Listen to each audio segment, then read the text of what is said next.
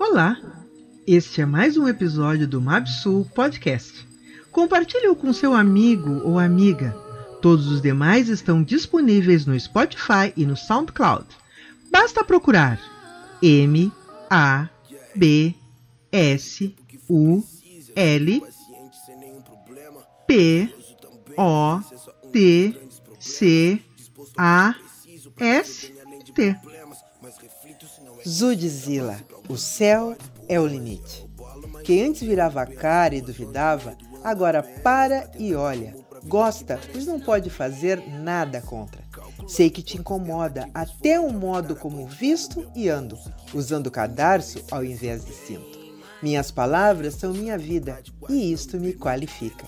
Me transforma em ícone daquele que se identifica, se reconhece em cada estrofe e se torna parte da obra e retorna mais forte para encarar a vida. Enfrenta dificuldades, inventa uma saída, mantendo o que me trouxe aqui. Eu vou mais longe ainda. Zudzilla dispensa apresentações. O cara fala por si mesmo. O preto da cidade de Pelotas, localizada no sul do sul do Brasil, mostra seus talentos e libera suas emoções e lutas neste podcast, onde revela que suas palavras o definem e expressam como se tornou o cara do rap, que tanto gostamos e respeitamos. Curte aí!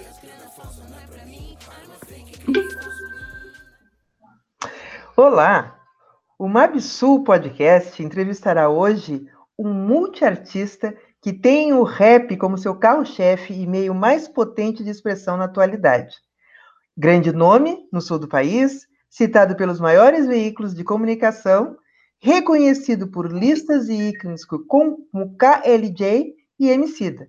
O artista que entrevistarei hoje, ele é gaúcho, tem na poética e fluidez o seu principal diferencial que leva o rap nacional para o seu mais alto nível de requinte e representatividade. Seja bem-vindo, Zudzilla, e desde já, obrigado por ter concedido essa entrevista ao Mabsul Podcast.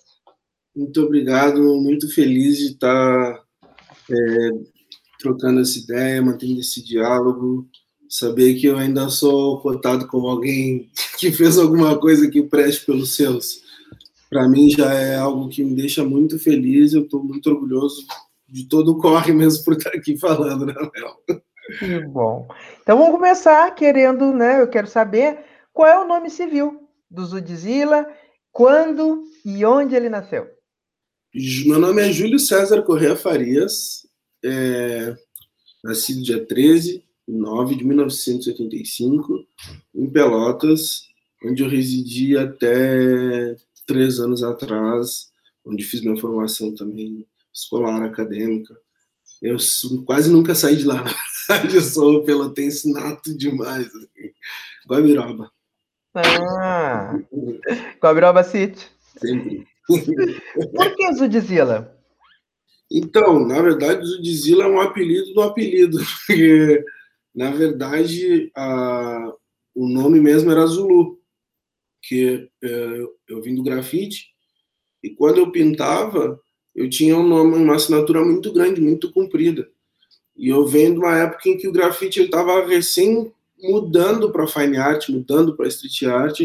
Então, tipo, era muito difícil a gente conseguir um muro para pintar, então a gente acabava pintando meio que como pudesse. E aí, com uma letra tão grande, com muitas letras no meu nome, isso acabou ficando meio que inviável de sair para pintar com a galera. O que foi bom, porque aí eu destinei meu trabalho para fazer mais personagens, mais detalhe, e aí acabei vingando mais do que eu fazendo letra. E aí, uma vez eu fui dar uma oficina numa escola, e era uma escola do Laranjal, majoritariamente branca mesmo. E aí, um aluno me chamou de Moreno. Moreno, porque eu não gostava que me chamasse de professor, porque eu não era professor. Tá? E aí, não, não, me chama de, pô, me chama de maninho, me chama de piripaque, que era o que eu assinava. E aí, um moleque, ô Moreno, Moreno, Moreno. E eu, Moreno, irmão, me chama de Zulu, mas não me chama de Moreno. Tá ligado? E aí a galera, pô, Zulu, velho, tinha que assinar Zulu, quatro letrinhas rapidão pra pintar e tal. E aí eu fiquei com aquilo porque, sendo do Sul e tendo a criação que eu tive, a galera não, nunca tinha me chamado de Zulu para me elogiar. Era, Zulu era um apelido extremamente pejorativo. E foi quando deu um instalo na minha cabeça que eu pensei, tipo, talvez eu consiga virar essa chave, tá ligado? Utilizar esse isso que eu, eu não sei se foi com a intenção de agredir que saiu, que, que eu falei, mas tipo, o Zulu já existia, então eu incorporei isso. E aí durante muito tempo eu fui Zulu. E quando eu comecei a fazer rap, que foi anos depois de ser Zulu, é, ser Zulu é um peso muito grande dentro do rap, porque tem a Zulu Nation. Então, tipo, eu ficava, cara, mano, não, não, ainda não dá pra ser Zulu. E aí, um amigo meu, eu mandava músicas pra ele direto, pra ele saber se estava bom. E aí, um dia ele me falou, mano, tu é muito monstro, tu é tipo um Godzilla africano, tu é tipo um Zulu de Zila, tu é um Zila. e aí, eu pô, já tava lá no, no IFSU, com boas práticas de, de publicidade, propaganda, de design, pensei que, pô, esse nome é falável, tá esse nome pega, esse nome não tem outro, tá ligado? Zulu tinha vários, Zudzilla, tipo, só tem uma pessoa, tem duas pessoas, uma segunda pessoa, que é uma polonesa, que é Zudzilla, mas não tem o I, e aí tem o Zudzilla com um L só, que é um árabe que vende carro. Então, tipo, não dá pra confundir comigo, tá São duas coisas completamente diferentes. E aí veio o Zudzilla, e a partir desse momento eu comecei até a, a, a, incorporar melhor esse personagem, porque eu já tinha um alter ego que era o Zulu. Zulu é um alter ego do Júlio César. Né? Tipo, muita gente não sabe que eu sou Júlio César, não sabe que eu sou Maninho antes de ser Zulu. Zulu começa do meio do caminho para frente. E esse alter ego parecia que ele também precisava de.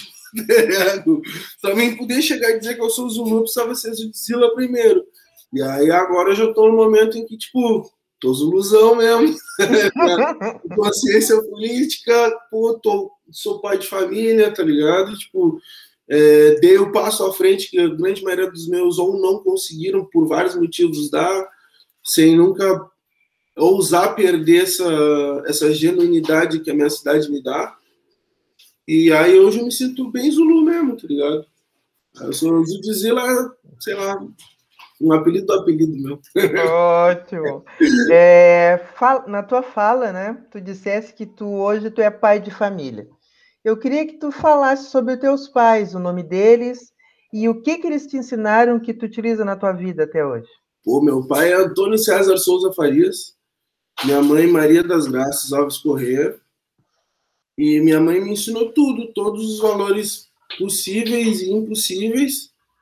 É tudo, tudo, tudo que eu pude, que eu tenho como pilar para a estrutura que eu que eu ainda em constante construção, são edificados por ela e através de muitas vezes não foi com a presença, foi com a ausência. Eu aprendi muito com a ausência da minha mãe. Isso foi uma coisa que para mim foi foi é muito é, presente na minha mente. Meu pai, ele foi um, pouco mais distante da gente, tá ligado? E isso também é uma coisa que também é um aprendizado, porque estando hoje nesse mesmo lugar, eu consigo em momentos identificar o, o quanto o racismo em si, como estrutura social, modificou meu pai e impediu que ele tivesse sido o pai que ele deveria ser, ainda que de longe. Então, tipo, eu, o, o que eu aprendi, as lições que eu tenho com meu pai, ele não me dá. tipo, eu, eu, aprendo observando mesmo, tá ligado? Entendo observando, respeito também, porque são caminhos, são histórias completamente, são momentos completamente diferentes. É um grande amigo meu, mas eu sou todinho minha mãe. minhas irmãs também, porque é, eu tenho uma irmã que ela é nove anos mais velha que eu, se não me engano, ou menos. Ela é mais velha do que eu. E durante muito tempo, ela foi a pessoa a linha dura da casa, né? Porque, tipo, na, acho que cansa também uma mãe fazer os dois, o policial bom e o policial ruim. Na cabeça de uma mãe, ela sozinha tem que fazer esses dois, esses dois pesos acho que seria um pouco pesado ir trabalhar e cuidar de si, enfim.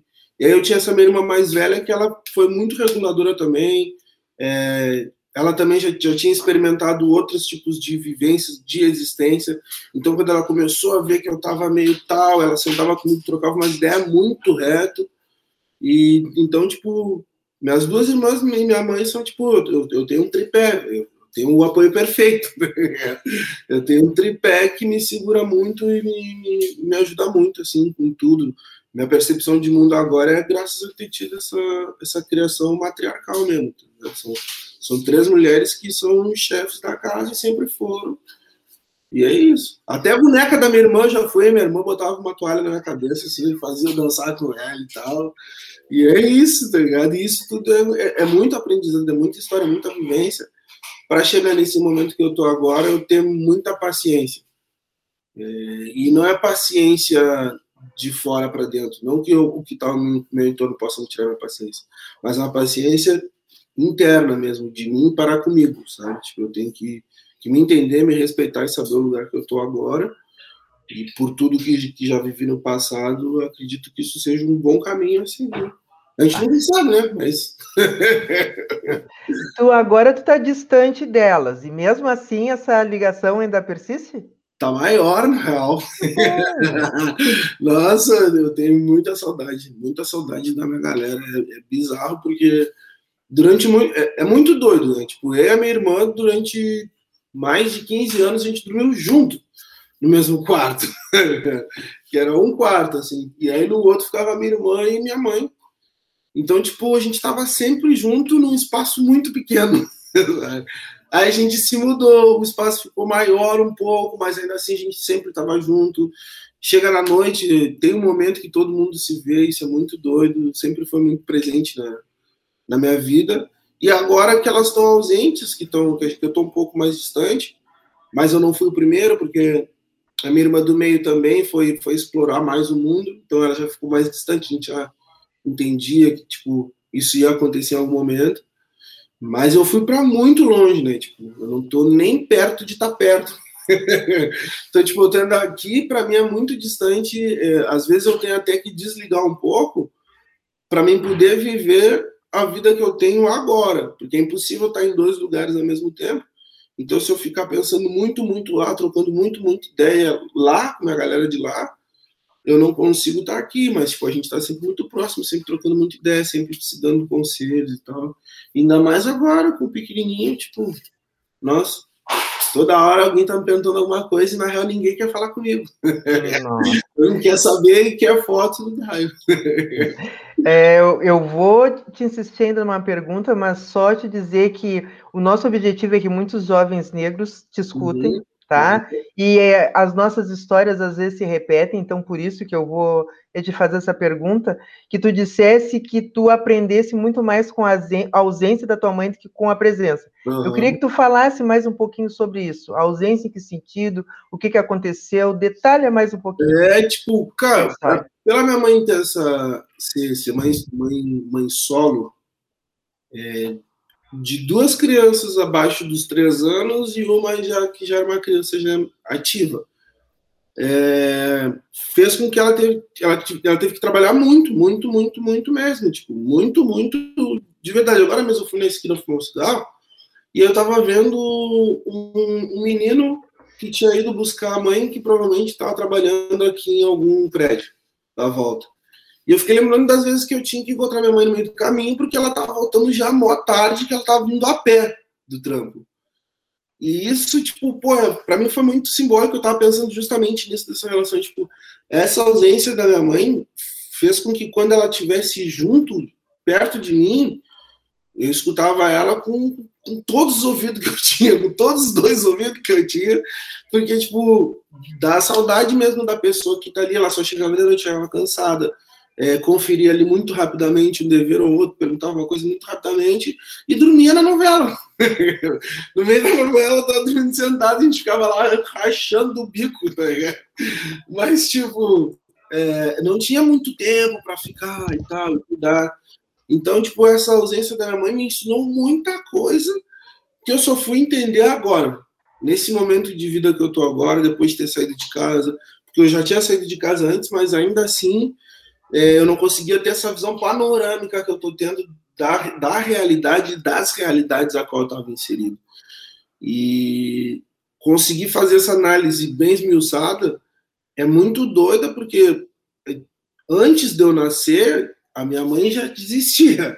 Então, tipo, provavelmente ela tinha outros planos, outras metas, outros sonhos, outros objetivos, entender que tudo isso pode mudar e pode mudar muitos caso aconteça que é, aconteça o que acabou acontecendo. É, essa realidade pode mudar demais, demais, demais, demais, demais. E aí eu passo a entender esse, esse ponto da vida da minha mãe.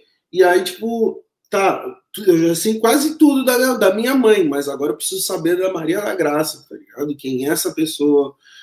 Porque acho que é o momento em que ela precisa muito mais de mim agora, especialmente por eu estar distante e por eu também estou feliz, estou conseguindo é, progredir naquilo que eu escolhi fazer, ainda que a passos de tartaruga, né? mas não reclamo, agradeço todos os dias e sinto que é uma grande responsabilidade que eu tenho também de, de devolver para ela muitas das coisas que ela me, me passou, graças a esse esforço. Então, hoje em dia, tipo, eu consegui ter é, o mínimo de noção acerca de, de educação, eu estou falando não de educação de comportamento, mas educação de, de conhecimento e de, de, de, sabedoria, foi muito graças à minha mãe. Minha mãe, tipo, por não poder me dar muita coisa, o que ela me dava era muito capital. Então, tipo, ela me dava livro, ela me dava caneta, ela me dava é, folha para me desenhar. Tipo, tinha muito pouco brinquedo. Eu adorava brinquedo pra caraca, mas não tinha como. Então, tipo, um boneco meu fazia quatro, cinco ou seis personagens. ele, ele se desdobrava e tal. E tu, todos, todas essas, essas pequenas coisas, cara, tipo, é, me fazem enxergar o quão difícil foi para ela for, formar um homem preto para a sociedade. E, e, com consciência disso, que quando crescesse, é, tivesse o mínimo de noção e de responsabilidade então, acho que sempre foi muito da hora da minha família. Minha família é muito bem educada, graças a Deus. Sabe? Minha mãe. É esse lance. O pouco que a gente teve é, é muito, saca?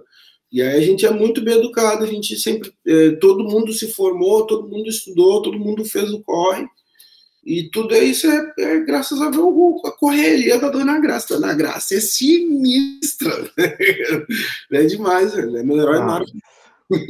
Bom, tu já falou um pouquinho da Mana, mas tu já falou no todo mundo, então eu quero saber quem faz parte desse todo mundo, quem são os irmãos, né? Nossa. E a relação de vocês, como uhum. foi e como é. Então, eu, eu tenho a Adriana, que é minha irmã do meio, e a Patrícia, que é a mais velha. É... E aí meu pai, no casamento dele, teve dois filhos, um casal de gêmeos, que é o Guilherme e a Sabrina. E aí é muito doido, porque, tipo, a minha relação com os meus irmãos lá do meu pai é igual meus irmãos da minha mãe. Então, tipo, a gente é uma grande família. Eu amo muito o Guilherme, amo muito a Sabrina. É, demais mesmo, demais. A gente. A Sabrina me ensina muita coisa, ela tá na linha de frente do, do Covid, trabalhando no, no hospital e tal. É, tipo, dormindo muito pouco, correria pra caramba. Tipo, isso me, me, inspira muito ver essa força nela. Eu nunca imaginei que ela ia ser assim, nunca vai ter. Conhecer a Sabrina, ela é tipo um bombom, assim, tá ligado? E meu irmão, pô, ele, ele trilhou o sonho. Ele tava conversando isso com ele esses dias. Ele trilhou um sonho que eu não consegui, que é o lance de viver de publicidade mesmo, saca? De, de trampar nessa, nessa dinâmica. Porém, na minha época ali, tipo, eu sempre fui um pouco muito rebelde, né? Sempre tive essa, essa, essa inquietação. Então, não, eu não, a minha dinâmica com as paradas não era, não funcionava muito na, na linha reta. E, e, na época, eu lembro que os, os, os escritórios, as agências, eram lugares muito insalubres para gente preta. Saca? Tu via tipo um, um, estereótipo de designer, tinha um estereótipo de publicitário e ele não se parecia com, com, a gente, saca? E foi muito doido porque, tipo, de tanto pautar nisso, de tanto discutir isso, de tanto é, conversar sobre isso, hoje eu vejo meu irmão conseguir viver disso e, e ser um dos melhores do Brasil, tá tipo, trampa com geral mesmo assim, E eu fico olhando de caraca, velho, nós os dois moleques ali, porra, dando aulas, tá ligado? Minhas irmãs maiores, então, tipo, nossa, nem se fala, cara. Tipo, é um amor absurdo mesmo, assim. Tipo, meus irmãos são, são tudo para mim também. Tá e eu queria que tu falasse o que que tu aprendesse com a cidade onde tu nascesse. Na tua infância, na tua juventude, o que que tu aprendeu com Pelotas? Pode crer. Eu sou uma pessoa que eu, eu tenho que agradecer muito por ter nascido em Pelotas, porque é, o interior do Rio Grande do Sul é muito grande.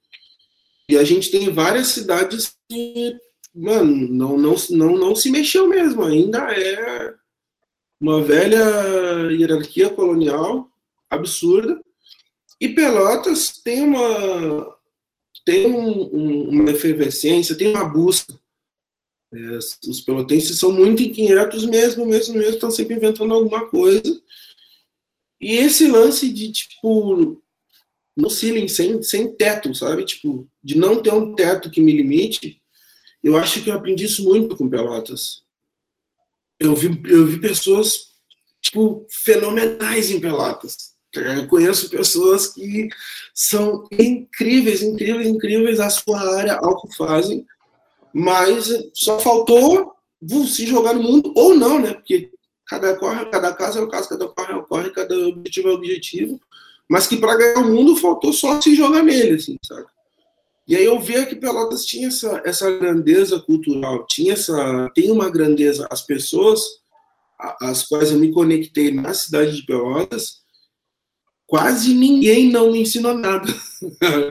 tipo, quase todo mundo que atravessou meu caminho na cidade de Pelotas foi muito importante para que eu pudesse agora estar tá me expressando de uma forma da hora. Tanto me conectando com, com, com periferia ou dialogando com as pessoas mais eruditas, seja acadêmico, com quem for. Pelotas me trouxe muito isso, me trouxe muito vivências. É uma cidade pequena que teve essa relação, que tem essa relação universitária a universidade funciona, tem sempre um fluxo muito grande de, de pessoas que levam, mas também trazem muita informação para a gente. E eu vi isso muito intensamente, eu estava sempre enfiado no DCE, e eu não estudava na universidade ainda, mas já estava recebendo tudo aquilo, já estava entendendo tudo aquilo como funcionava. Então, tipo, Pelotas me, me, me, Esse é um grande aprendizado que eu tenho de Pelotas, tá ligado? Tipo, o teto não existe, ele é uma ilusão. Dá para ir muito mais além. Essa busca por conhecimento, por sabedoria, tanto para fora quanto para dentro, tanto de si como do mundo. É, eu, eu, tive muita sorte de ter experiências muito boas em Pelotas que, que me são úteis até agora na vida. Né? Que bom. Tá, então, é, falasse em DCE, isso significa que tu já tivesse, né, ensino médio, universidade, então conta por onde passasse e, e aí, é. essas pessoas que passaram por ti não te ensinaram. Eu tentei te ensinar geometria descritiva, porque tu foi meu aluno também. Tá? Agora, se tu não gostava de geometria, a culpa não é minha. Ah, não tinha como. não tinha como, não tinha como. Não tinha como. Eu então, conta um pouco dessa época. Eu sou muito medíocre com régua, eu sou medíocre mesmo. Assim, é, tipo, é absurdo. Não deu para mim, não deu para mim. Mas sim, eu, eu estudei escola pública, eu, isso é um lance muito da hora também, porque tipo, a Guabiroba tinha duas escolas. No intervalo de, sei lá, 800 metros, tinha duas escolas, uma do lado da outra. Eu estudei no EP2, antigo EP2, Luiz Carlos Correia da Silva agora. É, de lá me formei e fui para o Silvia Melo, onde eu fiz o médio. E lá fiz primeiro, segundo, terceiro ano. E aí ainda fiquei um ano viajando lá, tentando fazer administração, que aí tipo, não tinha como, mas fiz meio semestre, fiz um semestre inteiro, não lembro. Fiz contabilidade também lá no Silvio Melo. E aí de lá passou um tempinho, um curto espaço de tempo, já estava apaixonado pelo desejo, apaixonado pelo grafite, fui para o FISU. Aí minha, minha meta era essa, vou me formar no FSU e vou ser um grande vou ser um grande, sei lá, vou trabalhar com pintura, eu não vou cantar na minha vida, porque nunca tava na, nunca teve nos meus planos viver de música, surgiu no meio do caminho. E aí do IFSU, eu no final do ano que eu ia me formar, eu fiz a prova para ingressar na universidade e fui aprovado. Então eu não tive nem férias, bem dizer. Me formei e aí no outro ano ingressei na UFPEL. ingressei com vários colegas meus também que saíram de lá do Sul para fazer licenciatura em artes. Aí fiz. Fui indo assim, baleado, baleado fui me arrastando, assim, muito, muito, muito. Eu só fazia as, eu só fazia o que eu gostava. Isso é um grande problema. Eu deixava todas as cadeiras para trás e fazia só o que eu gostava, assim. E aí quando eu já tava com o elefante para carregar para frente, eu, pô, acho que eu vou fazer músico. Mas nunca cancelei minha, minha matrícula sempre ainda me sinto um estudante de artes. Amei demais ter passado, foi muito bom, muito bom mesmo. E aí chegou um momento que não deu mais, a música também já estava batendo na porta com muita força, me exigindo um pouco mais é, para mim ter os resultados que eu estava querendo, porque eu estava me deprimindo por resultados que eu planejava na minha cabeça e eu não estava correndo por eles. Então eu botei na minha cabeça, acho que eu vou focar nisso aqui, porque eu tô, eu tô lá ocupando uma vaga também, que pode ser de outra pessoa, sabe? Que outra pessoa estaria talvez aproveitando mais do que eu. E tô querendo fazer som, e aí um dia eu volto, um dia eu volto, quem sabe, mas eu preciso esquecer o Leandrinho Falcão. É, e aí eu fui, fui fazer música mesmo, mas essa é a minha formação. Então tá. Eu quero saber as duas histórias. Quero saber primeiro do grafite e depois da música. Me conta quando que o grafite entrou na tua vida, né? Como é que eram as suas obras, se tu sente uhum. falta. E aí depois eu pergunto sobre a música. Tá grafite entrou na minha vida. Eu sempre, eu sempre desenhei. Desenho é um grande amigo meu. Eu, eu acho, eu digo que desenho é um cara, uma pessoa invisível, um amigo imaginário. E sempre, sempre desenhei desde muito, muito moleque.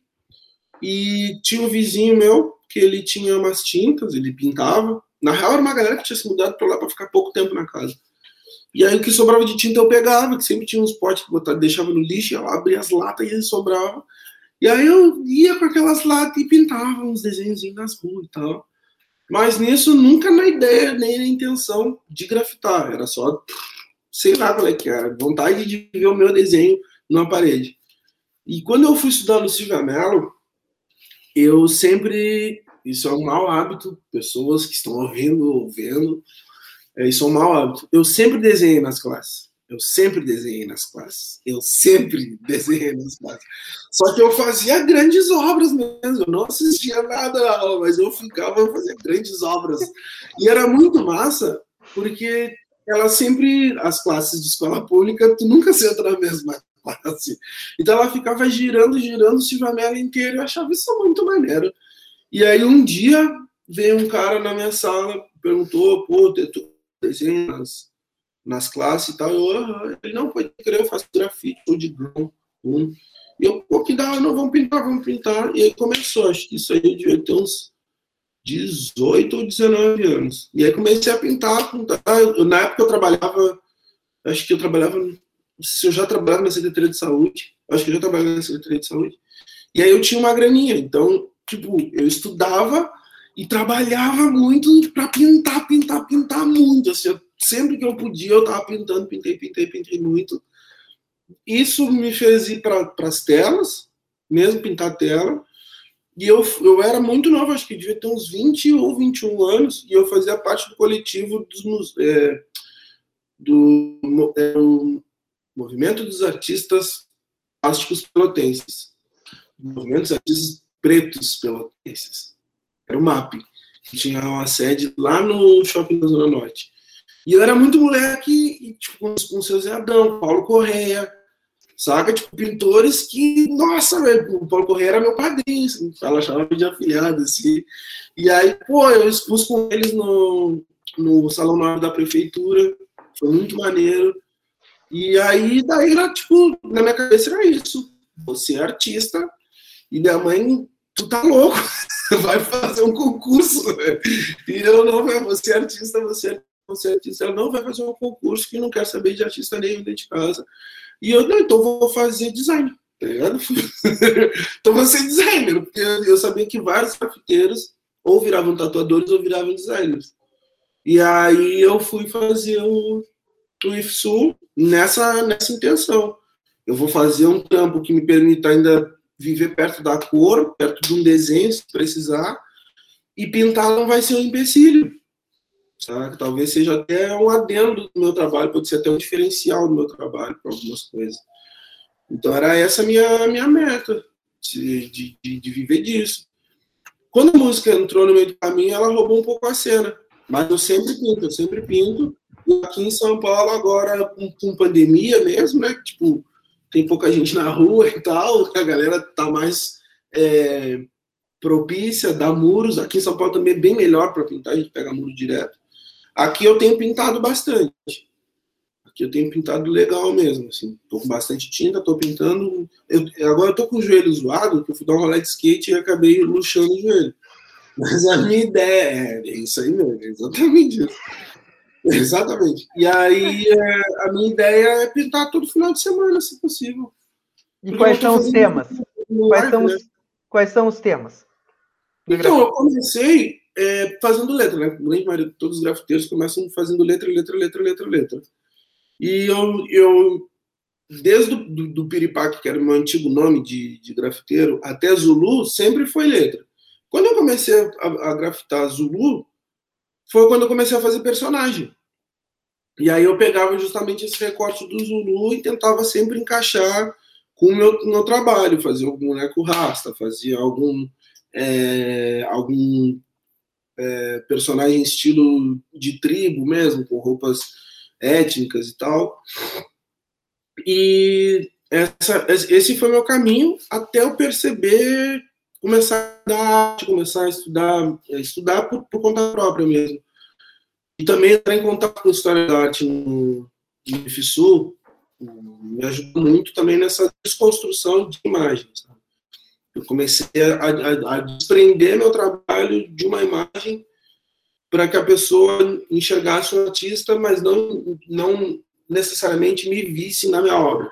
Era só uma obra, é, eu estou largando para o mundo, então é algo do mundo. Assim.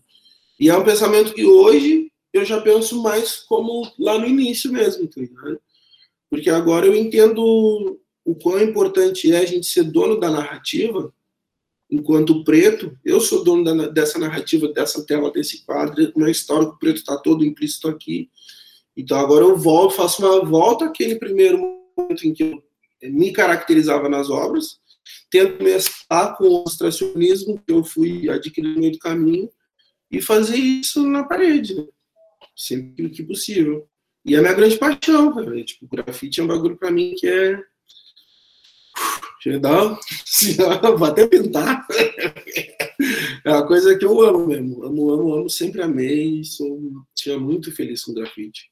Tá tu fosse para a academia e te direcionasse para o campo da arte, mesmo dentro da academia, teve algum professor que influenciou na tua trajetória, positiva teve. ou negativamente? Teve, teve. O professor o Juneca. Sei se lembra do Juneca, lá do FISU. Ele era professor de História da Arte. E ele era um professor de uma nova de uma nova dinâmica de lecionar, porque ele enxergava a gente. Ele não enxergava uma massa de alunos, ele enxergava aluno por aluno, e ele era mó descoladão, gente boa. Tanto que a gente fez uma, uma exposição de grafite, e aí eu falei, fui falar para ele, na verdade eu falei para o André Win, que, é, que estudava comigo no Sul também, porque o André Win foi um dos caras que me ajudou muito nessa relação de, de abstrair e o André, eu convidei para ele, eu estou sempre pintando contigo tela, vem pintar comigo no grafite. Ele, não, vou certo, pode crer. E aí o professor ouviu e falou, não, sério, sério, sério, não, quero botar uma parada minha também nessa exposição. E ele, colou, ele não só colou na exposição com obras, como ele pediu no IFSU é, licença para levar a turma inteira para ir ver. Foi muito da hora. Ele foi um cara que, tipo, é, por uma relação de, de arte e, e, de licenciar mesmo, saca? do, da licenciatura, desse, dessa, dessa forma de levar a arte que é tão importante para as pessoas, para as pessoas de uma forma que elas percebam que, tipo, caraca, o barato é muito, muito aquém da vanguarda, muito aquém do elitismo, sabe? Eu acho que a, a, a gente ainda, o, a gente pode observar no nosso governo, né? O medo que a galera tem da arte é de simplesmente não ter tido contato com arte.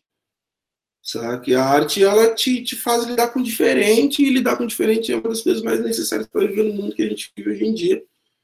Então, pô, o Juneca foi um professor muito irado, assim, muito irado mesmo, assim, um cara que eu nunca mais vou me esquecer. Ele foi bem maneiro. Juneca era apelido, qual era o nome? Walter Júnior. Ah, ok. Uh, bom, a arte só deixou de, de sair de um campo para ir para o outro quando tu começasse a trabalhar com a música. É, quando que a música começa a ser mais importante para ti, né, do que a, a expressão através do, desenho e qual estilo e por que esse estilo te interessou? É, eu faço rap, né? Eu acho que nem estou voltando a fazer rap, mas durante muito tempo eu também abstraí o próprio rap. Mas eu faço rap, conheci o movimento hip hop quando lá atrás eu comecei a fazer grafite, comecei a assinar o participei do mapa do movimento dos artistas pretos pelotenses. É, de lá eu comecei a ficar muito ativo dentro dessa dinâmica de, de de, de empretecer os espaços. num piscar de olhos, eu estava nas reuniões da prefeitura da Semana da Consciência Negra. E aí ajudando a construir. Não como voluntário, não como, como grafiteiro, nem recebendo, estava ajudando a construir mesmo. Estava com a mão na massa. E teve uma vez que a gente fez um show da Banca CNR no, no, no Teatro 7 de Abril. Eu estava na organização e aí o Guido me chamou para fazer um, um freestyle com ele, mas de improviso. Gruvou, foi da hora. Eu já estava fazendo alguns sons antes, porque é muito grafite, o skate, eles te trazem muito essas, essas expressões da rua, essas expressões urbanas. Então já estava próximo de mim, porque eu já tinha até gravado um ou dois sons da forma mais escrota possível, mas já tinha gravado, já escrevi algumas coisas, já entendia o que estava acontecendo ali com, comigo enquanto rap, a minha apreciação por aquilo, porque é muito apaixonante. E aí eu tinha um amigo grafiteiro que ele tinha um grupo de rap e ele começou a mostrar vários outros grafiteiros que tinham um grupo de rap. Isso me abriu as portas para o rap alternativo, que é um outro estilo de rap, porque dentro do rap tem várias gamas. Eu me identifico muito com o rap alternativo, que é um rap que busca outras temáticas, outros assuntos para falar da mesma coisa, de outra forma, às vezes mais leve, às vezes até tirando um sarro sem ser necessariamente pesado. Ele me abriu esses olhos quando eu conheci o Guido. Guido achou da hora meu, meu, minha rítmica. Vamos fazer um som. Daí eu fui fazer um som com ele. E outro dia eu já tava, já era do grupo. Então, tipo, isso aconteceu foi entre 2007 e 2008. E aí, tipo, eu, eu não entendi nada, mas na já tava no grupo. Ele falou: não, mano, é nós, banca CNR, já é, agora estamos no CNR, tu é da família, acabou. Eu falei pra ele, beleza, mas eu sou grafiteiro, tá ligado? Tipo, eu curto pintar, eu quero pintar, ter meu trampo, vou ser designer, tá ligado? Tipo, eu não vou ser rapper, tá ligado? E aí o Guido, acho que ele falou a maior mentira que eu já ouvi na minha vida. Ele falou, mano, relaxa, o rap não vai te atrapalhar. tá ligado? Aí, o bagulho, tipo, o rap começou a tomar conta de, de tudo, tudo, tudo, tudo, tudo, tudo. Porque ele é, em si, em suma, ele é, ele é uma, um recorte jornalístico do que está acontecendo em tempo real em um outro lugar muito parecido com aquele que possivelmente esteja ou vá passar. Nossa, o interfone aqui. Uh, tu estava falando sobre o Guido. Isso. E aí ele me chamou para estar no grupo, eu entrei pro, pro grupo, sempre nessa dinâmica de não ser não ser rapper, mas ser mais artista plástico do que rapper. E chegou um momento em que as duas coisas começaram a se fundir. Quando eu entrei pro grupo, o grupo fiz logo, fiz camiseta, fiz release, tirei foto, fiz tape, fiz instrumental, fiz tudo que eu podia fazer, tudo que estava ao meu alcance fazer, eu fiz. E aí o grupo deu um, um pequeno salto, deu, a gente alcançou um outro patamar enquanto grupo de rap. E aí, nesse momento, o, o rap começou a, a, a, ser um pouco mais presente na minha vida, porque a gente começou a receber para tocar. E a gente não recebia, a gente fazia por amor. Né? E quando a gente começou a receber para tocar, começou, eu comecei a ver, pô, que louco tá ligado? Tipo, tô lá naquele trampo lá, assim, ó, ralando minhas canelas, e quando vê, eu posso dedicar mais tempo para isso aqui que eu tô fazendo agora. É... Aí, tipo, foi meio que ao natural, saca? Tipo, eu tava, eu fui de agência para agência, sempre atrando aqueles, aqueles passos insalubres, umas piadas sem graça, uns caras medíocres, puxando muito o saco, sabendo que o cara ia ir muito longe só porque o cara é branco, tá ligado? Então, tipo, vendo toda aquela realidade ali e já estava acontecendo algumas coisas boas em relação. Eu já tinha largado o solo enquanto artista solo. Eu já tinha posto uns dois trabalhos para rua. Em que ano? Pô, isso foi dois, entre 2010 e 2011. Eu tinha posto do, dois compilados de música para rua e isso já estava dando uma a grande repercussão mesmo, fora do estado. Assim. E aí eu falei, cara, se eu fizer quatro pocket show no mês, eu tiro o dobro do que eu tô ganhando lá na agência. E talvez eu precise me focar mais nisso. Claro, tipo, é muito difícil fazer quatro pocket, então tipo, eu tinha que ter uma renda equivalente ao meu cachê nessa semana que talvez eu não fosse fazer show. E aí o primeiro cachê que eu recebi eu fiz camiseta, porque aí eu tinha o design na minha mão, eu tinha essa ferramenta na minha mão. Então eu tenho uma camiseta, era bem da hora, e vendia, vendia, vendia, que nem era essa camiseta. Eu vendi muita camiseta em Pelotas, assim, tipo, bum, bum, bum, rapidinho. E aí eu comecei a ver, caraca, e eu já tinha dois caixas nessa época. Eu tinha o caixa das camisetas e tinha o caixa dos shows, sabe? Tipo, então eu tava, nossa, muito da hora. E não era uma coisa que eu esperava que fosse, fosse tá, acontecer. Tinha um emprego também. No que que tu trabalhava nesse emprego? Eu trabalhava como designer, eu era designer, hum. diretor de arte e tal, mas eu já tava assim, tipo, mano, vou saltar fora. Eu tenho que saltar fora, saca? Tipo, não tem como. E também já tava a faculdade também tava atrapalhando muito, tava, tipo, era muita coisa, era muita coisa pra minha cabeça e eu não tava conseguindo focar em nada, só em fazer música. Esse era o problema. Eu podia ter parado de fazer música, só que eu ia ser muito infeliz. Mas, tipo, muito infeliz mesmo. Eu tenho plena consciência disso. E aí eu optei, não, cara, na real, vou, vou fazer música. Tô nessa até agora. Tá, e São Paulo? Quando é que tu resolve ir para São Paulo? Então, São Paulo veio para mim no ano de 2018. Eu, eu, nunca tinha imaginado que eu ia estar por aqui. Não era plano. É, não estava, não sei se era meu caminho. O meu pai disse que desde que eu era muito moleque, eu falava que um dia eu ia para São Paulo. Mas eu não lembro disso, ele falou isso. Mas nunca foi minha meta, eu tinha, eu tinha toda essa estrutura acontecendo em Pelotas. Eu já sabia onde é que eu podia fazer os shows, até quando não tivesse show nenhum. Eu sabia, eu tava, era uma comodidade, saca? Não era algo muito ruim.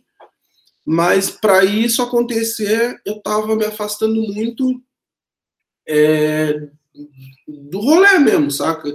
Que era uma coisa que para mim também não, não doeu muito, porque eu sempre fui um pouco mais maduro do que a galera. Eu sempre tive um pouco mais de responsabilidade com o que eu estava fazendo do que a galera. Eu sempre quis, tipo, tá, é isso que eu tô fazendo, então eu vou viver dessa porra, tá ligado? Tipo, não vou fazer essa parada aqui de brincadeira de vez em quando, que nem a galera, tipo, ah, ah vou ali ficar com a mina, vou ali não sei o que, vou ali de. Não, mano, eu passava o dia inteiro escrevendo. Se eu tava escrevendo, eu tava pensando no estampa, eu passava o dia inteiro focado no que fazer. Então, tipo, eu cheguei num momento que eu tava cômodo. Isso me afastou um pouco do rolê.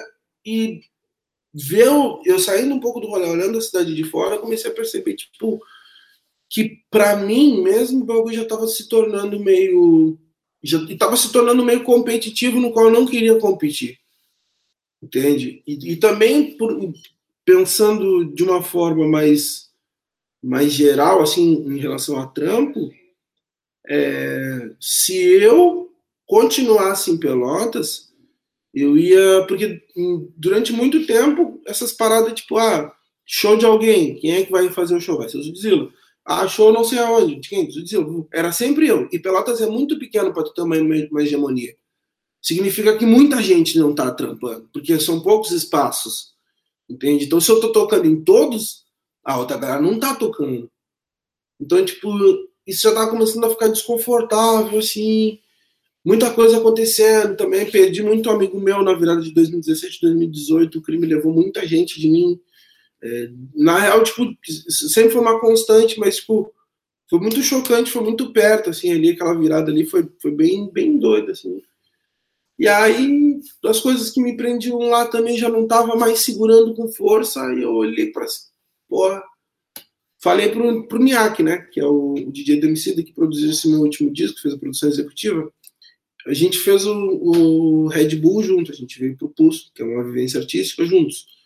E no final de 2016, ele me ligou e falou, mano, o que, que, tu tá fazendo? Que tu vai fazer semana que vem? Eu, nada, ele, não, vou para Pelotas então. Então ele passou, tipo, uma semana na minha casa em Pelotas, comendo sabores do rei, indo no Sebos pegar vinil, indo no rolê de Pelotas mesmo, durante uma semana ele fez esse jet. E aí eu falei pra ele, mano, porra, eu tô, sei lá, mano, afundadão, e eu, vou, eu tenho poucas opções em Pelotas, na verdade. Ou eu encaro de frente essa crise inteira que tá passando, tá ligado? E que eu sei que não vai me levar para lugar nenhum, tá ligado? Eu já, já fugi dessa, dessa dinâmica desde cedo e, e não é uma coisa que, que, que, me agrada. Ou eu não sei o que vai ser de mim, tá ligado? E, mas um desabafo mesmo. E aí ele pegou prontamente e falou, mano, vem para São Paulo. Tá ligado? Faz um show aí, fecha a tua agenda e vem embora pra cá, velho. Tipo, eu não, tô, eu não tô no Brasil, tu pode ficar uma semana lá em casa, se uma semana tu fala com alguém e vai dormir na casa de um de outro até tu conseguir um lugar para ficar. E é isso aí, mano. Daí eu fiquei pensando, olhei pro que eu tinha na mão, olhei pro que eu tinha em volta. E aí foi o um salto de, de fé mesmo. Eu, eu, eu, isso aqui foi um salto de fé. Saca? Não era confiança no meu taco, eu não tinha noção do que ia acontecer. Não era um planejamento, não era nada. Eu só pensei, tipo, ou é agora ou não é nunca mais. E já era. Mas assim como foi com, com quando eu mudei da, da arte plástica para o rap, foi mais ou menos o mesmo salto. Eu olhei, tipo, fecho o olho e dá-lhe. Aí eu vim para cá e tal. Tá, é muito difícil. É muito difícil, é muito difícil. É uma cidade muito difícil. Ela é muito grande, ela é muito enorme, acontece muita coisa. É, especialmente para rap, o rap no Brasil chegou primeiro aqui em São Paulo. Então isso também foi uma coisa que me inspirou, me instigou muito, que era tipo, já que todo mundo diz que eu sou bom aqui, vou lá ver se meu som é bom lá, sabe? Vou, vou bater de frente mesmo com os, com os melhores e saber o que os melhores acham do meu trampo foi muito bem recebido, não tem nada para reclamar de São Paulo, mas ela é muito grande, assim, sabe? Tipo, dá vontade de abraçar ela inteira, mas ela é muito grande e eu acho que eu vou precisar de, de um tempo, assim, saca? De adaptação, de, de entendimento acerca disso aqui, para poder executar aquilo que eu faço melhor. É, eu tenho muito medo de errar com aquilo que eu estou fazendo ao fazer algo que, que eu que eu estou vendo, que, eu tô, que está me, me instigando, e não aquilo que eu realmente sei fazer. Então, tipo, venho para cá em 2018 desbaratinadão, assim, com uma mochila só e uma mala. De dinheiro para nada, assim. Vim, assim, ó, vim do jeito que todo mundo chega em São Paulo. e aí aqui as coisas foram acontecendo de uma forma saudável. Eu não perdi o link com o Sul. Isso foi muito importante para mim, porque eu vim para cá de, pô, de doidão, sem, sem dinheiro, sem nada, mas toda vez que eu me apertava aqui, eu falava com o Manoval aí, que é o, meu booker, meu produtor aí no Sul, falava para ele, mano, tô apertadão aqui. Será que se eu for para o Sul nós não conseguimos show? Ele, mano, prontamente levantava uns cinco shows. Então eu descia para o Sul, vinha fazendo show até chegar em Pelotas, recebendo muito amor das pessoas que realmente me conhecem, mesmo que viram toda a minha caminhada, porque aqui ninguém me conhece nada de mim, ninguém sabe nada de mim. E aí receber esse amor, receber esse salve, chegar em Pelotas e sempre ser muito embaçado, me dava um, um gás, um ânimo, daí eu voltava para cá com uma grana para sobreviver mais uns três meses, assim, tipo, tudo contadinho. Então, tipo, foi um, um, um salto de, de fé, mas eu sabia que eu sabia voar. tipo, eu não tirei igual a pedra. Então, eu sabia, tipo, qualquer coisa, se eu me atrapalhar muito, se ficar muito ruim para mim, volto para lá, faço show e volto para cá. Só que até eu conseguir estruturar minha caminhada aqui. Mas aí veio pandemia no meio do caminho, tipo, eu, lancei meu disco em 2019 e fiz dois shows. Tipo, e os dois shows que eu fiz foram em Porto Alegre, nem consegui fazer show em São Paulo. Eu faço, faço lives, faço apresentações aqui, mas apresentar meu disco, o, único, o disco que eu fiz aqui em São Paulo, que eu trouxe para apresentar em São Paulo, eu não consegui. Então eu tenho, agora eu tenho uma nova oportunidade, são, são dois anos desde o último disco, teve uma recepção muito da hora, e agora com uma nova dinâmica, com um novo status perante São Paulo, eu solto um outro trabalho para ver se esse prego afunda. Como é que está sendo a tua vida como artista nesse tempo de pandemia, aproveitando que tu está falando sobre isso? Pode crer. Cara, é, é sinistro, é sinistro mas eu tenho axé. Então, tipo, eu tenho que agradecer porque sempre trabalhei, sempre consegui fazer algumas coisas. Eu sempre fiz roupa. Então, tipo, tirando a, a possibilidade, a, a, tirando o funcionamento do correio, que às vezes me prejudica, é, eu sempre consegui estar ali fazendo alguma coisinha, girando alguma coisinha. Eu tenho algumas algumas participações com outros artistas, então os outros artistas às vezes fazem uma live, a gente vai, tem direito autoral também. É, tipo, eu fiz o collab agora com a, com, a, com a, loja Gang, que é a rede de lojas do Sul, também já dá uma outra pedaladinha. Algumas trilhas sonoras também já consegui fazer também, só de instrumental. E é isso, cara, vai se virando no que pode, assim, tipo, eu, esse último esse último mês, ele para mim foi muito duro, até por estar com o joelho zoado e não estar conseguindo pintar e nem ir para o estúdio. Então, tipo, eu, tenho, eu tô realmente com a minha movimentação mais limitada e não consigo ir toda hora para o estúdio. Isso me atrapalha um pouco, me deixa um pouco depressivo, porque eu sou uma pessoa que eu dependo muito daquilo que eu produzo para estar feliz. Eu preciso estar fazendo algo que eu gosto de fazer para estar feliz, parado, eu não consigo ficar de boa. E imagino outras pessoas, tem sido muito difícil, mas pô, os editais têm salvado muito. Tá? Eu, não, eu peguei poucos, mas tipo, eu vejo uma galera pegando bastante edital e fazendo bastante coisa. E correr de trás, correr de trás, cara. Tipo, é o, é o que resta fazer nesse momento agora, é correr muito de trás. É bem difícil mesmo trabalhar com arte na pandemia, mas se a gente desistir, daí o mundo para, O mundo precisa de música, o mundo precisa de arte, o mundo precisa de, de, de alento nesse momento, precisa de uma Sim. Eu quero que tu me conte essa história da parceria Zudzilla Gang e como é que os fãs do Zudzilla fazem para comprar as camisetas que estão começando a ser comercializadas. Entre eles eu. essa, essa coleção está disponível no, no, site da Gang, das lojas Gang. Consegue chegar lá através das redes sociais deles. E é uma coleção que ela, ela, ela celebra cinco anos do meu primeiro disco de estúdio, que é o Faça a Coisa Certa, que foi é, extremamente bem recebido em Pelotas e tal. Foi uma computa para uma galera, um marco mesmo de vida para muita gente, de olhar e entender, caraca, velho, tipo, é um grito preto mesmo, sabe? É, não que não existisse lá em Pelotas, mas parece que era de uma forma se tornava caricato quando chegava nas pessoas que devem nos ouvir, que especialmente a população branca precisa muito ouvir o grito preto. E, e isso foi muito uma, uma, divisão de águas ali para uma galera, inclusive da universidade mesmo, se tornou é, é tese de TCC de todo mundo, assim, pauta de TCC, pauta de trabalho, entrevista pra caramba. E aí, para celebrar cinco anos desse, desse lançamento, desse disco, a gente, eu estava pensando em fazer um collab desde o final do ano passado. E foi muito doido porque foi a gangue que entrou em contato comigo para fazer alguma coisa, mas eles não tinham ideia do que. E aí eu acabei oferecendo para eles um pacote de, de, de, de, entregas. E entre elas estava uma coleção de outono e inverno que celebrava esse momento.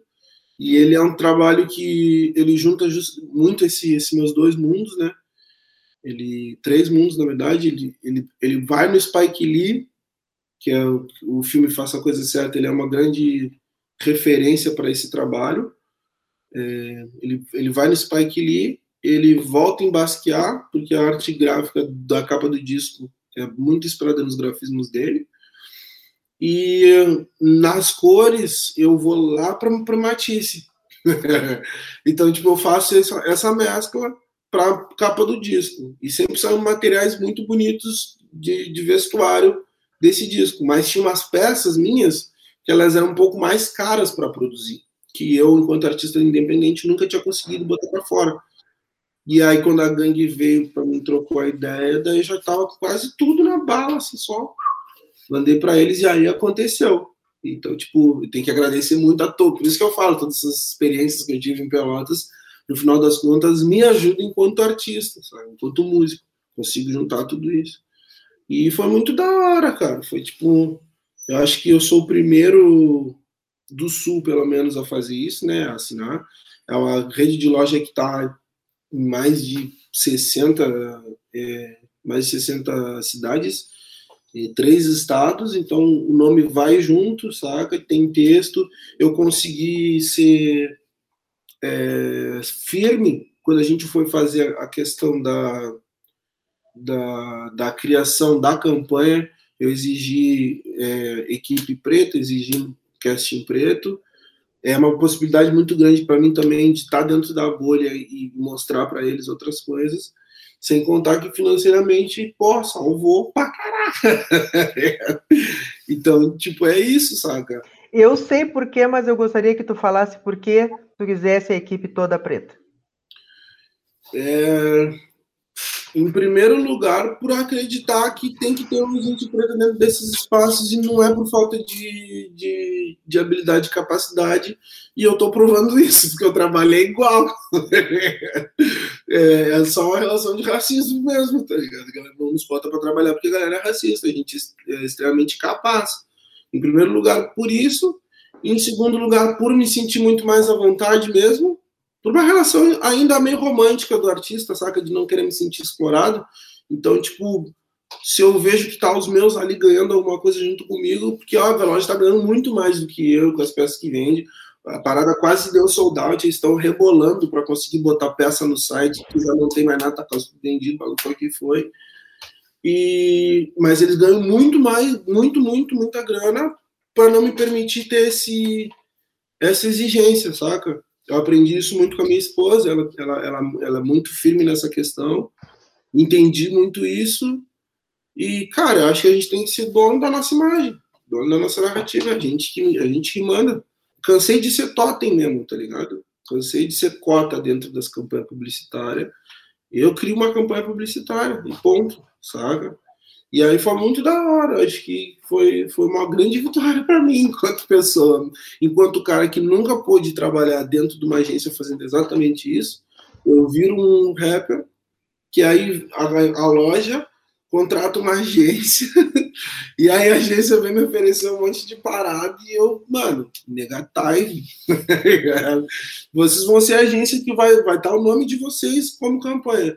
Só que não vai ser esse fotógrafo, não vai ser esses modelos, tá ligado? Vocês só vão pagar essas pessoas, a gangue paga vocês e vocês fazem aquilo que eu tô falando e vão que vamos, saca? Então, tipo, eu que era, que queria ser um funcionário de uma agência, tinha uma agência como ao meu serviço, saca?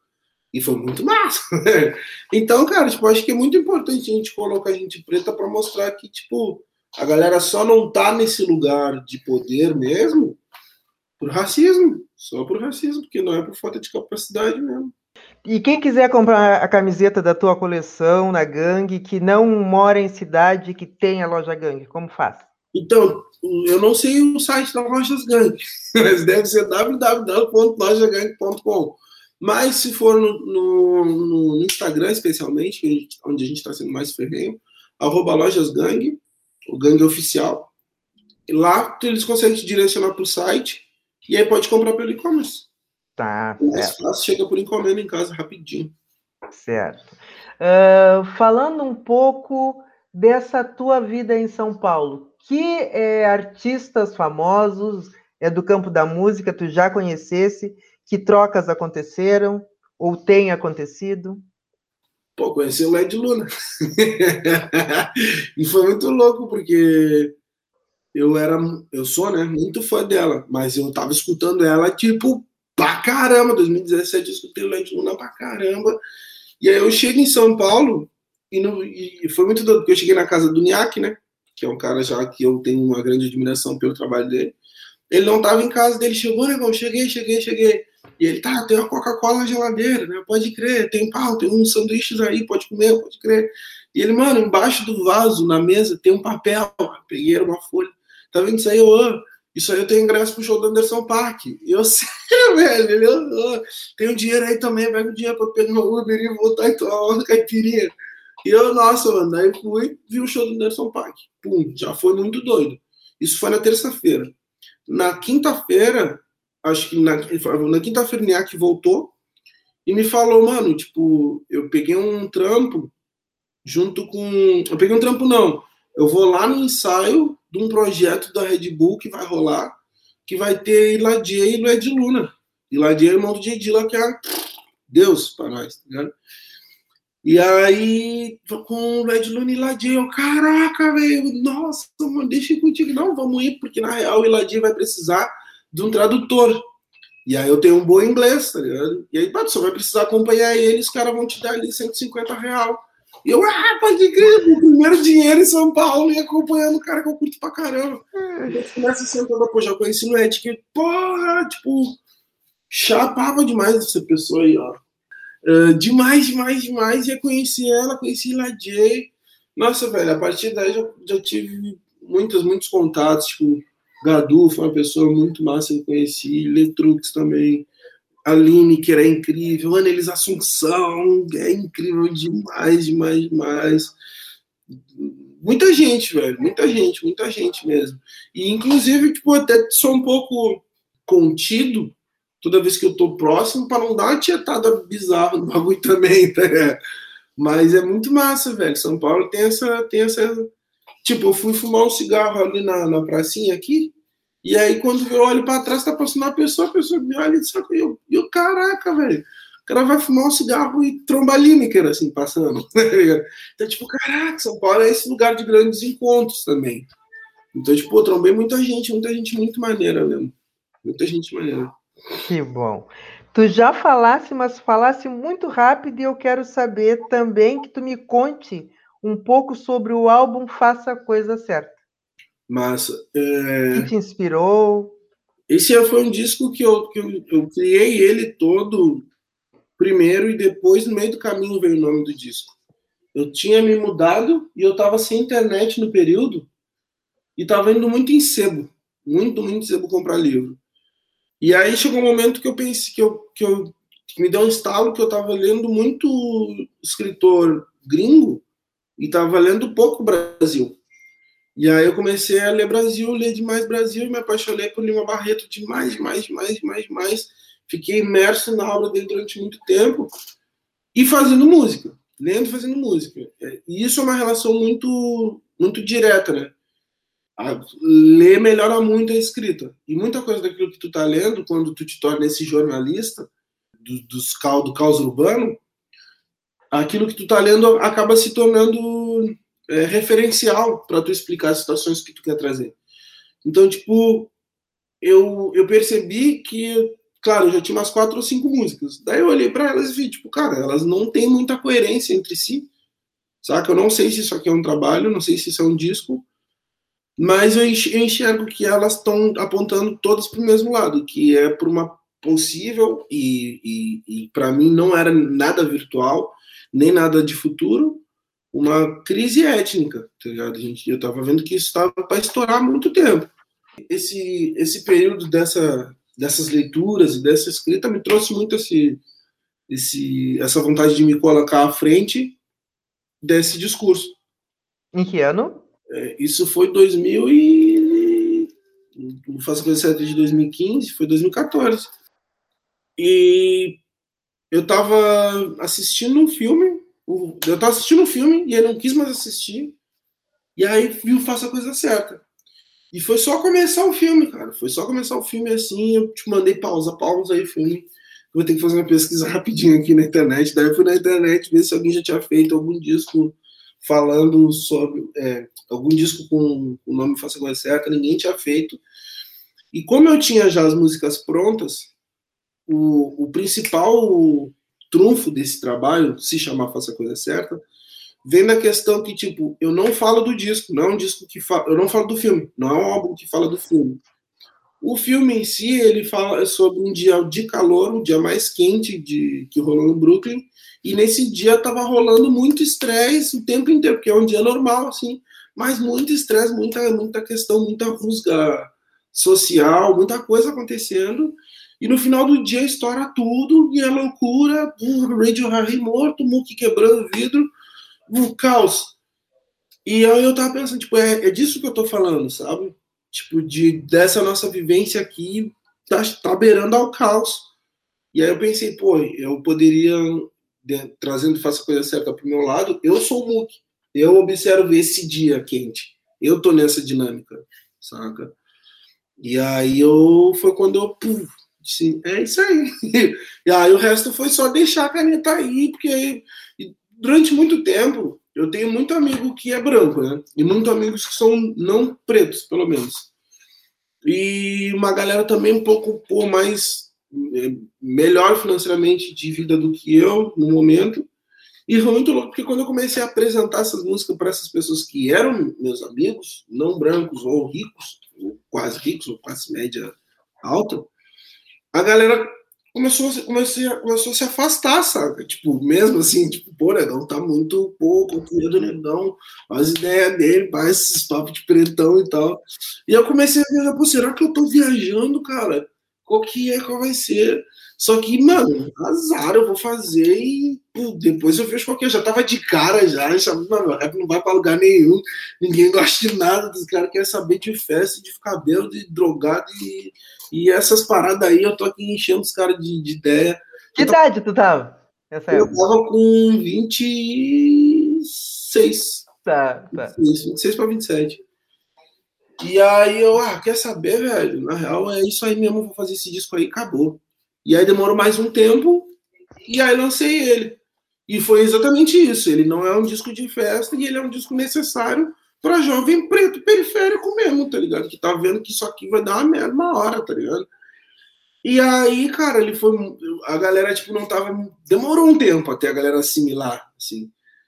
Mas quando caiu nas graças do povo, porque a, galera começou a, a, comentar dele, tipo, muito bem dentro da, da universidade mesmo. Porque, tipo, foi um momento de muito eu, por ter passado pela universidade, toda vez que alguém falava, ah, o Zila é MC universitário, tá ligado? E eu achava isso uma babaca, tá ligado? Tipo, ah, que idiota, mano, falar que eu sou universitário, mano, tá louco? E depois comecei a ver, tipo, pô, uma molecada, velho, uma molecada pretinha aí podia estar na universidade, tá ligado? E tá aí fazendo vários nada, tá ligado? Vamos estudar. E foi, foi muito doido, porque nesse período a galera começou a, a, adentrar a universidade mesmo, tá ligado? Tinha um contingente preto muito grande dentro da UFPEL. E aí eles adotaram tanto de, de fora do, de, de Pelotas quanto de Pelotas. E aí a galera abraçou o disco como trilha sonora mesmo do Corre. Isso aí me deixou, tipo, muito bem, assim, tipo, pô, pode crer, os boys não gostam de mim, a galera gosta, né? E aí eu fiz, ah, isso foi muito doido, porque eu tava conversando com a Jupe do bairro aqui esses tempos, e ela falou, pô, velho, que a Jupe do bairro, ela sempre tem, ela tem uma vibe meio monstrinha enquanto rapper. E ela falou, pô, mano, eu fazer umas paradas pra assustar a galera rica, pra assustar. E mais a galera amava, mais a galera chamava ela. E o que aconteceu? Pum, o Madre Mia, que já era um lugar que gostava muito de mim, falou: mano, esse disco tem que estar tá aqui dentro, porque, tipo, essa galera tá sempre aqui dentro. Esse, esse discurso tem, cara, tem um direcionamento. Então faz teu show. E aí eu fiz meu show lá, bonito pra caramba, pum, bateu, pum, estourou. aí já era. Daí depois fiz outro lançamento na. Pô, esqueci o nome daquela casa de show, que é entre a Teles e Gonçalves, pode ser? Ou Félix e Gonçalves? Não é Teles. Acho que é Teles. Teles Enfim, tem a casa ali. João Gilberto, não. Fiz o João Gilberto também, mas é dobrando o João Gilberto. Ai, Antes de chegar o João Gilberto à direita, no meio da quadra ali. Hum, eu tenho bem mais idade. De repente eu pergunto lá por é, uma parada de sertanejo e tal, mas na época era um bailezinho. Tá. Era, era, uma casa de, de, de, um, de boy, tá ligado? Festinha de boy. Tipo, toda a parede do telão tinha, é, tinha telas de LED passando uma imagem só, então ficava gigante. Não, barato era muito doido, muito massa. E aí eu falei para uma essa ali que eu vou lançar meu disco. E aí lancei o disco lá, e no fundo passou o filme assim, ó, durante a festa inteira, faça a coisa certa, passou durante a festa inteira em loop, assim, ó, tipo, gente preta muito grande, assim, foi muito massa, lotou, tipo, foi, foi iradão demais, e aí o disco foi que foi, mas ele é esse grito, ele é esse grito puro, simples e direto de alguém que não tá falando de um lugar de inconforto. Eu não tava não, não conformado com a minha situação, mas eu estava muito inconformado com que tudo ia, ia acontecer e refletir no meu corre. Tá então eu tô bem, mas vai dar uma merda tão grande que vai me arrebentar. então, tipo, é melhor fazer uma coisa agora, melhor a gente começar a se mover agora. Então, faça a coisa certa, parte muito disso. Infelizmente, ele é, ele é, ele é um marco, ele é um clássico. Tipo, pra cá, pra São Paulo, tem muito DJ que tem. E fala, mano, ele foi até, até a Europa. Tipo, tem um MC que é muito importante em Portugal, o Sunday Kid, que ele fez questão de comprar, porque ele ama muito o álbum. Então, tipo, pra mim, ele foi, tipo, porra, ele, ele colocou um. Ele me colocou no lugar de, de escritor de rap. E porque rapper com uma calça, um bom boné e um tênis legal, tu pode ser. Mas eu virei um escritor de rap, a galera viu que, que a minha forma de, de expressar essa, essa arte, de me expressar enquanto essa arte, ela tem um funcionamento, ela tem, ela tem valor. E aí isso me deu uma abertura para fazer muita coisa. Eu peguei, eu faço a coisa certa, peguei meu outro disco Luz, juntei os dois, fundi, fiz um disco de jazz, que é também outra coisa completamente absurda no meio do rap, mas que todo mundo sabe, tipo, galera não gosta mais pop, aí de gente que não, nunca ouviu jazz na vida e disse, mano, tá de sacanagem, eu nunca ouvi jazz e diz que é bom, velho. E foi que foi, tá ligado? Tipo, esse disco me deu. Ele, ele mostrou pra, pra galera que me conhecia que eu era aquilo que eu estava dizendo que eu poderia ser. E para a galera que não me conhecia, falou, pô, até onde é que será que esse cara pode chegar? Saca? Então, para mim é. Nossa, eu tenho, um, tenho um amor muito grande por esse disco. Tá. Muito grande. E aí eu vou te perguntar uma coisa. Vou ligar um presente com um passado. Aquelas uhum. verdades lá que a mãe e que a mana te passaram, tua irmã, aparecem nessas composições? É, não tem como elas não aparecer, porque aquelas verdades da minha mãe e da minha irmã sou eu, enquanto pessoa, saca? É, eu não tenho como traduzir aqueles ensinamentos porque eu, estou em outro lugar. Eu, Mas não... reagir à realidade. Oi? Não, reagir à realidade que tu estava vendo. Não faz Isso. parte dessas verdades que tu construísse lá no passado? Com certeza, com certeza. Não ficar de braço cruzado vendo as coisas acontecerem? Isso com certeza. Mas isso seria tanto para música quanto para outra coisa. Entende? Esse, esse é o ponto, é que a, a, música, eu não sei, é um vírus que entrou em mim e ficou e, está aqui. Mas para outras coisas também eu sempre fui muito, muito correria, muito correria. Trabalho desde muito cedo, graças a elas.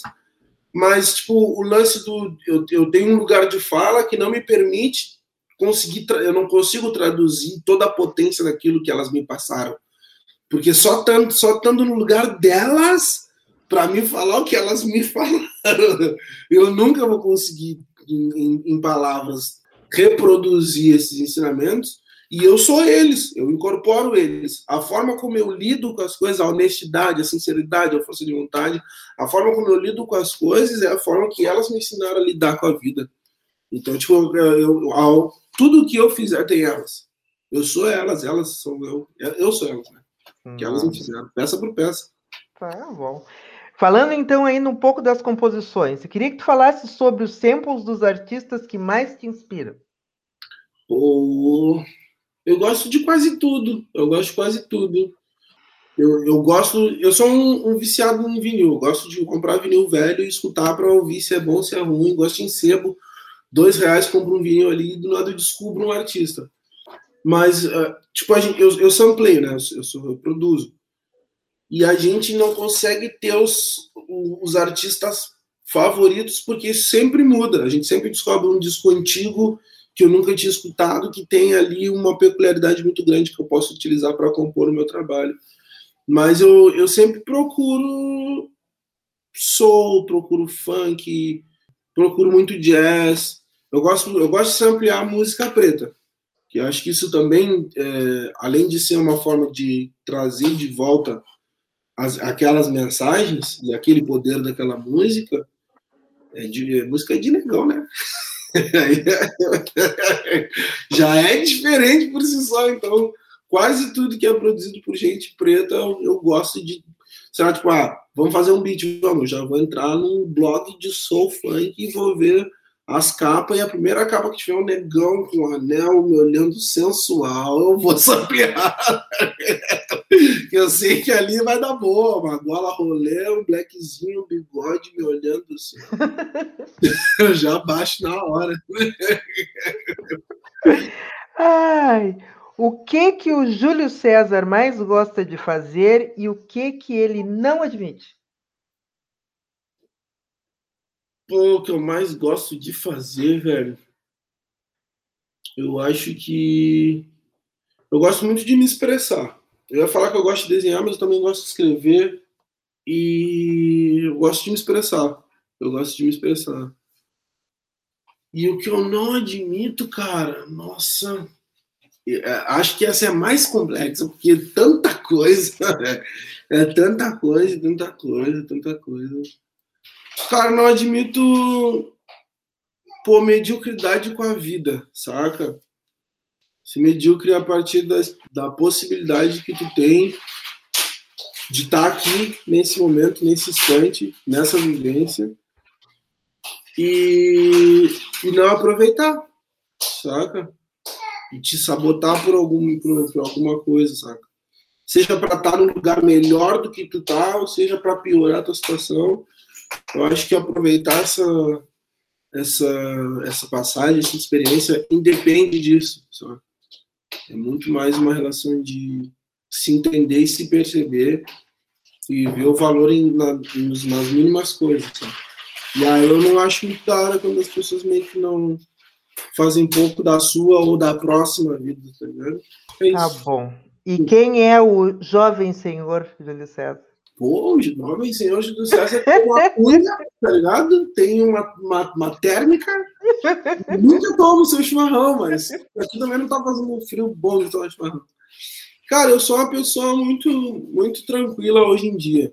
Às vezes eu tenho uns acessos de vontade de fazer as coisas que assim, ó. Só que estando aqui onde eu tô, não é mais possível, sabe? já foi mais. Quando eu estava em Pelotas, eu tinha tudo ao alcance para fazer as coisas que eu gostaria de fazer, eu queria fazer. Isso me tornava um pouco mais inquieto, um pouco mais. Hoje em dia eu sou mais pacato para fora, mas na cabeça, em compensação, tipo, me impede de dormir diversas vezes. Essa pessoa por fora é bem tranquilo, mas por dentro um furacãozinho. Tá, e aí como é que então tu consegue aliar a relação familiar com a vida artística e também com os negócios?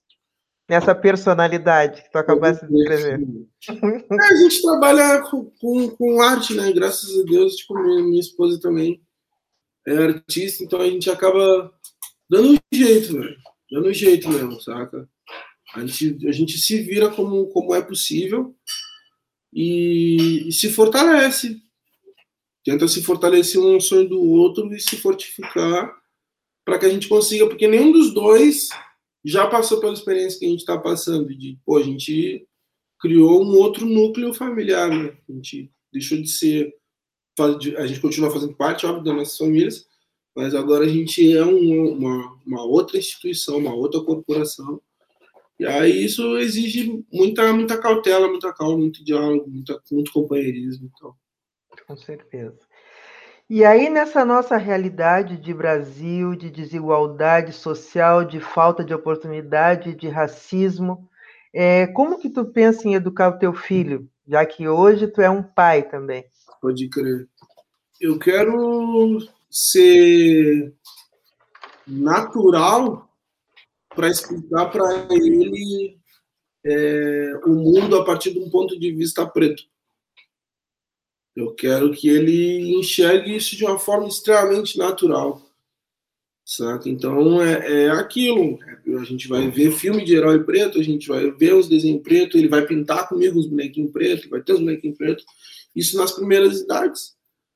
É, quando ele entrar para esse grande, essa grande máquina chamada escola, é graças a, também a, a essa escolha da gente viver em, em, em empregos alternativos, a gente tem a possibilidade de acompanhar, de ter um acompanhamento próximo da, da educação dele, independente da escola qual que, que, ele for inserido, a gente vai ter que estar ali fazendo reforço, porque a gente é Brasil, sabe? é mundo, na verdade, né? Tipo, é, e é a partir desse prisma, a partir dessa dinâmica, me preparando muito para esse momento, entendendo tudo que aconteceu comigo, eu sei o que aconteceu comigo, sei como pude ter malícia para interpretar certas coisas, inteligência para reconhecer outras e força quando tive que combater.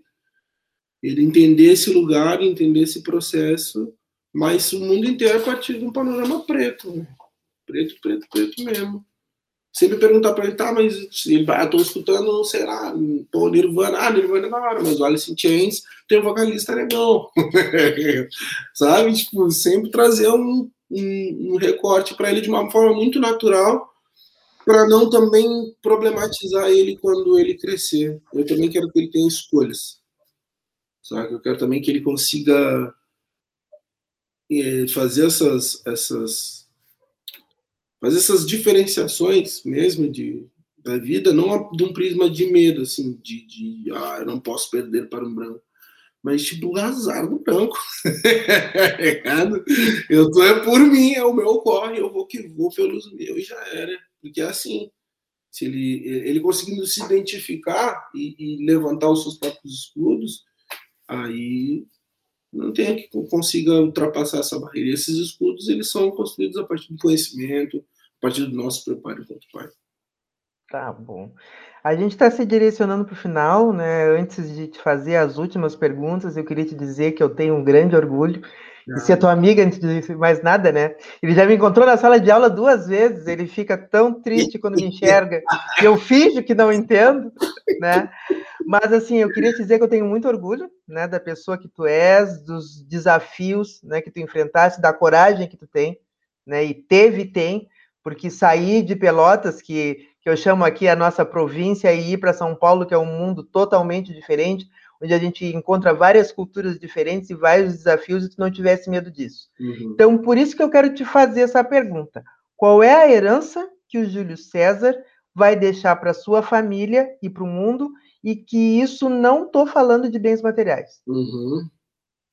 É, eu tentei fazer o melhor que eu pude eu tentei fazer o melhor que eu pude. Eu, com o que eu tive ao meu alcance, eu, eu tentei fazer o melhor que eu pude. E, e isso aí que vai estar na minha lápide. Ah, bom. tá ligado? Fez o que deu até o fim. é o que eu, é o que eu posso, cara, tá ligado? A galera vai. É o meu legado. A galera vai olhar e vai dizer, pô, negão meteu mesmo. Ah. Melhor, tento fazer o melhor que eu posso. Ah, bom. Bom, um museu ele está buscando fazer isso, né? O Museu Afro Brasil Sul está buscando contar as histórias, né, dos personagens pretos é, uhum. é, do sul do Brasil, que a gente sabe que até quando a gente sai do sul do país pensam, né, em alguns lugares que aqui a gente só tem imigrantes uhum. alemães e italianos, então a gente quer contar uma história diferente. Mas eu queria que tu falasse um pouco sobre é, a importância, né, do museu com esse foco e o que que tu estás pensando? Eu já vi que tu está seguindo e a, a galera que faz parte do grupo ficou muito feliz quando eu mostrei, olha lá, o Zudzilla curtiu o nosso museu. Então eu queria que tu falasse um pouco sobre o que que tu está pensando sobre o que a gente vem fazendo, né? E se isso está suprindo alguma lacuna que não, eu queria que tu falasse um pouco. Ah, é de extrema importância que a gente consiga contar a nossa própria história. Existe um provérbio africano que ele fala que enquanto os leões não contarem essa história, o caçador vai ser sempre glorificado, né?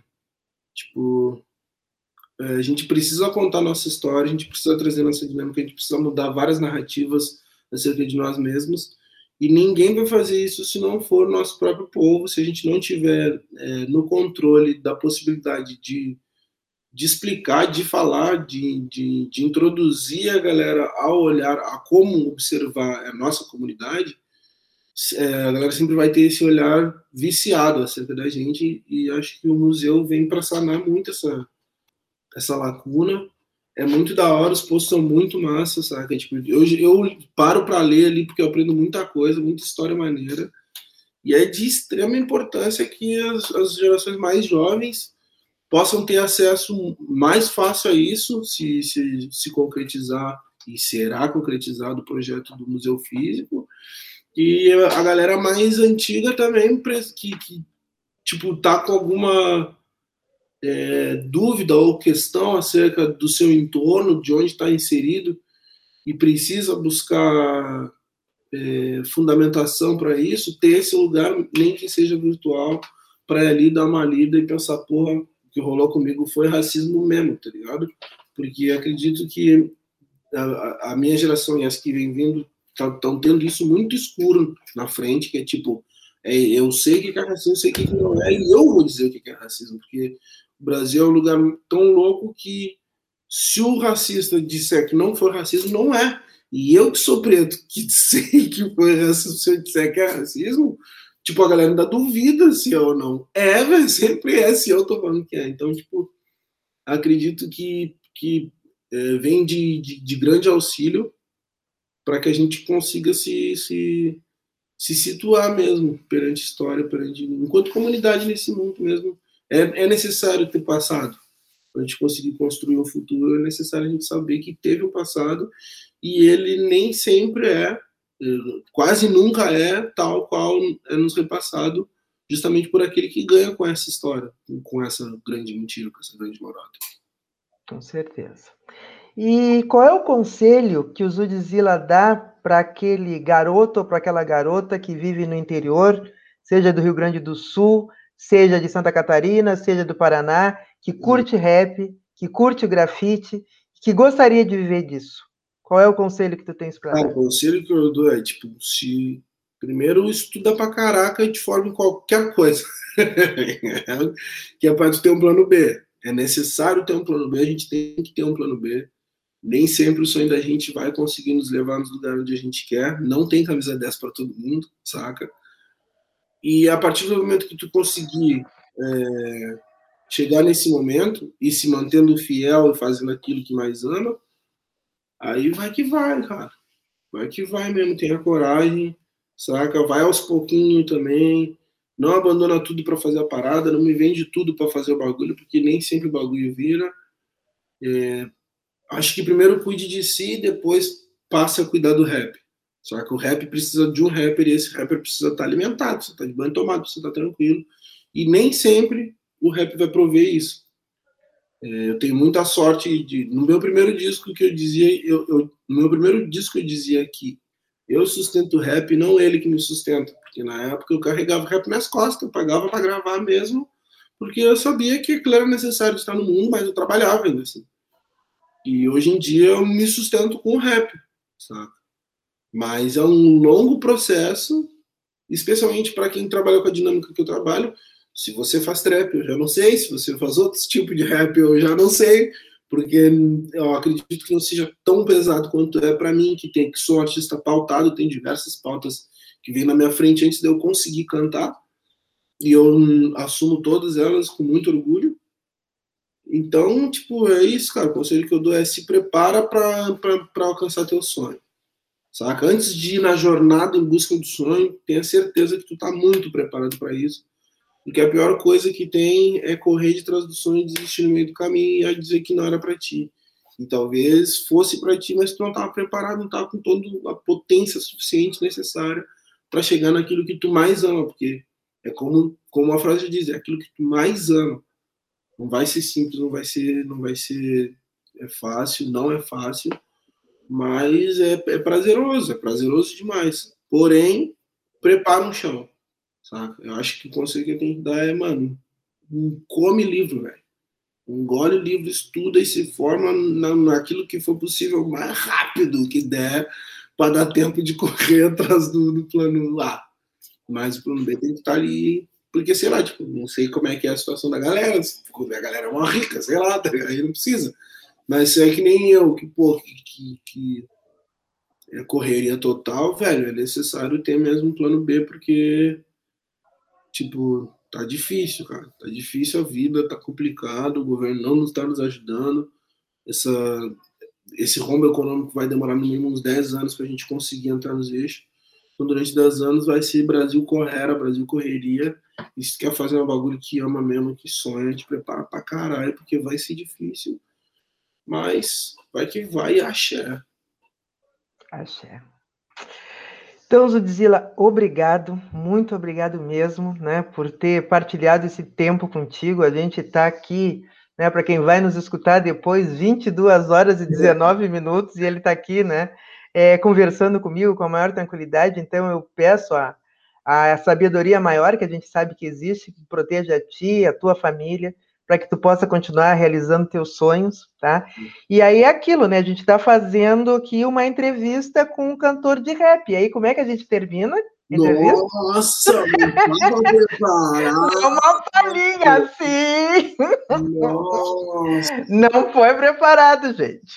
Aí deu. Um trechinho. Nossa. De um rap que tu canta, que tu gosta e que seja significativo. Tá, vou colocar a intro Uh, deixa eu lembrar. tá, eu vou cantar uma faixa do Faça a Coisa Certa, que ele é muito simbólico para mim. Ótimo. E aí acho que faz sentido. É, Buscar somente a paz em mim, o que me faz sentir bem. Eles não sabem o que eu sei, e eles não viram o que eu Vi e buscar somente a paz em mim, o que me faz sentir bem. Eles não sabem o que eu sei, porque eles não viram o que eu vi. É isso. Valeu, Zulu. Uh, Muito obrigado. Alguma não, coisa que tu gostaria de falar, que eu não te perguntei? Professora, a foi muito boa, professora. É, eu que sou um mau aluno, não, não é senhora, viu? A senhora sempre foi ótima, maravilhosa. Eu tinha alunos ali da minha turma que amava a senhora, mas eu sou muito horroroso com régua, aí não deu para mim. Senhora me desculpa, me perdoa mesmo. Mas também. Tá perdoado. Eu perdi um aluno de geometria, mas ganhei um grande artista que está ensinando muito para a humanidade. Tá. Não te preocupa. Tá perdoado há muito tempo, sempre, sempre. ah, é muito melhor a gente ter um amigo, não é? então, assim, desejo sucesso tá, para ti, para tua esposa, que é cantora também. Uhum. Que vocês possam né, criar o filho de vocês, ensinando tudo que a vida ensinou, né? Para que ele possa ter uma vida mais tranquila do Sim. que a que nós estamos tendo. Sucesso! e saiba que tu vai ter sempre uma fã, e não uma, muitos fãs, né? E somos todos do time Mabsul, é, aqui junto contigo. E aí vamos procurar a camiseta também, né, ah, da coleção. tá?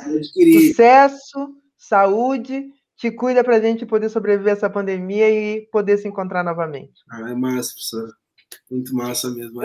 Todos. Um abraço para todo mundo que está ouvindo, galera do Mabsul, satisfação total. É isso aí. Valeu. Oi.